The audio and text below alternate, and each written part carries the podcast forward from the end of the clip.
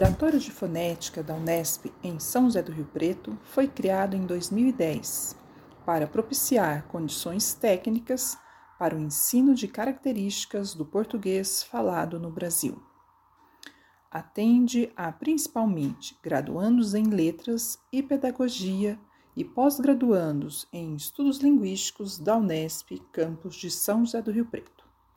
A equipe do laboratório, coordenada pelas professoras Luciane Tenani e Fabiana Comiso, também atende a comunidade externa à universidade por meio de cursos e projetos de extensão. Os usuários do laboratório têm acesso a diversos recursos audiovisuais disponíveis em uma sala de aula e em um estúdio de gravação e análise de fala.